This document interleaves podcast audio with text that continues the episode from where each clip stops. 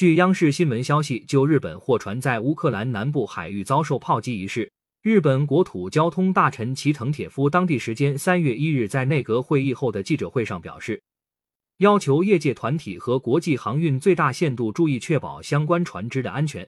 日本政府将继续收集信息提供必要的支援。